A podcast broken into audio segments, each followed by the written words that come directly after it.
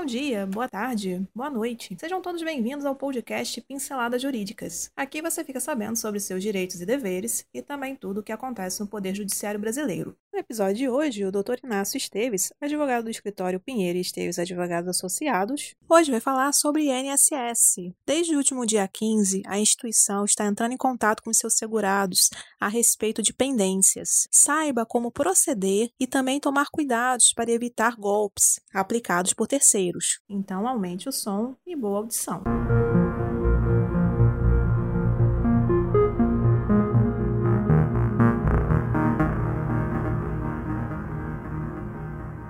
Alerta de fraude. Desde a última quarta-feira, dia 15 de julho de 2020, o INSS começou a entrar em contato com os segurados que fizeram algum requerimento que consta algum tipo de exigência.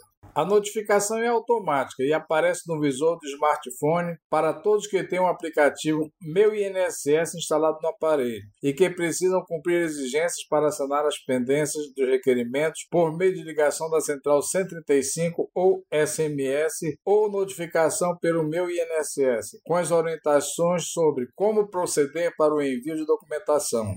O segurado será informado da pendência do requerimento para poder fazer o envio da documentação pelo meu INSS, site ou aplicativo. É possível cumprir exigências pelo meu INSS, ou seja, apresentar os documentos necessários para a conclusão de um requerimento, a análise do benefício e ao acessar o aplicativo ou site. Depois, é só aguardar o processo ser analisado novamente. Qualquer novidade é informado também pelo e-mail, SMS ou meu INSS. Tanto o INSS quanto outra repartição pública, inclusive Receita Federal, ou instituições bancárias não solicitam é, qualquer senha, qualquer tipo de documento, de número de documento. Fazem, no caso do INSS, apenas exigência para cumprir é, alguma pendência. É, não solicita dados do beneficiário ou informações pessoais nos contatos telefônicos. Caso isso aconteça, nunca confirme.